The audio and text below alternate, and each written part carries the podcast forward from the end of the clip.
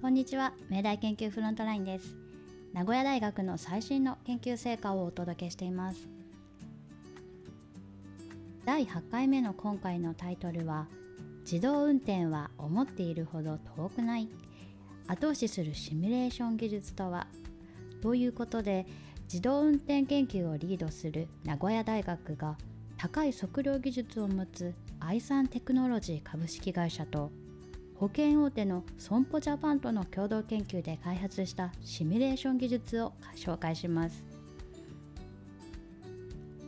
自動運転といえば先日高速道路での渋滞中に運転を任せられる自動運転レベル3の車が発売されて話題を呼びました。2025年にはさらに高度な無人自動運転を実現できるよう国を挙げて取り組まれています。ただ自動運転車両が道路を走るようになるまでの道のりはとても長いです。運転技術の開発はもちろん車両に誤作動はないか起こりうるリスクに対処できるかといった安全面のチェックを厳しく行う必要がありそのデビューを難しくしています。そこで共同研究グループはコンピューターシミュレーションを使って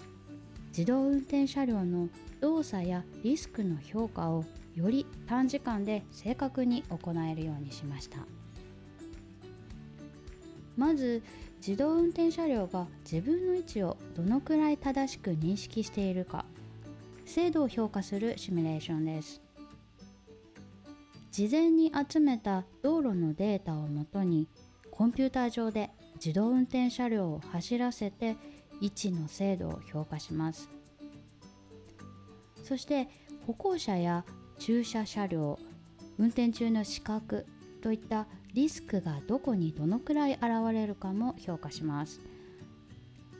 過去の事故やうっかり運転のデータから走行エリア内の危険な場所を可視化します。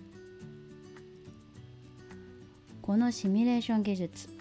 自動運転の今後への期待を高めています。実はすでに自動運転向けのリスクアセスメントサービスとなって自動運転の実証実験を行っている事業者や自治体が利用できる形になっています。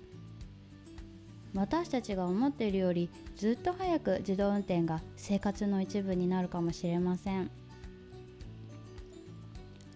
研究を行った二宮良樹特任教授からコメントをいただいています。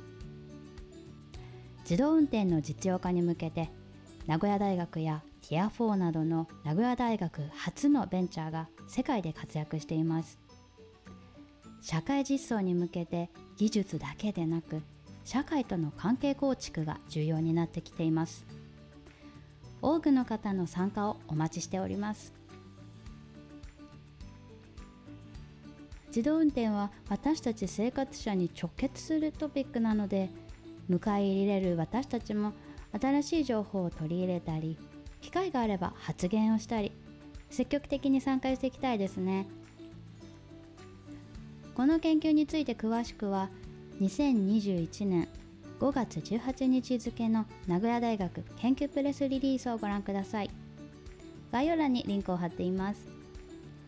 それではまた次回お聴きください。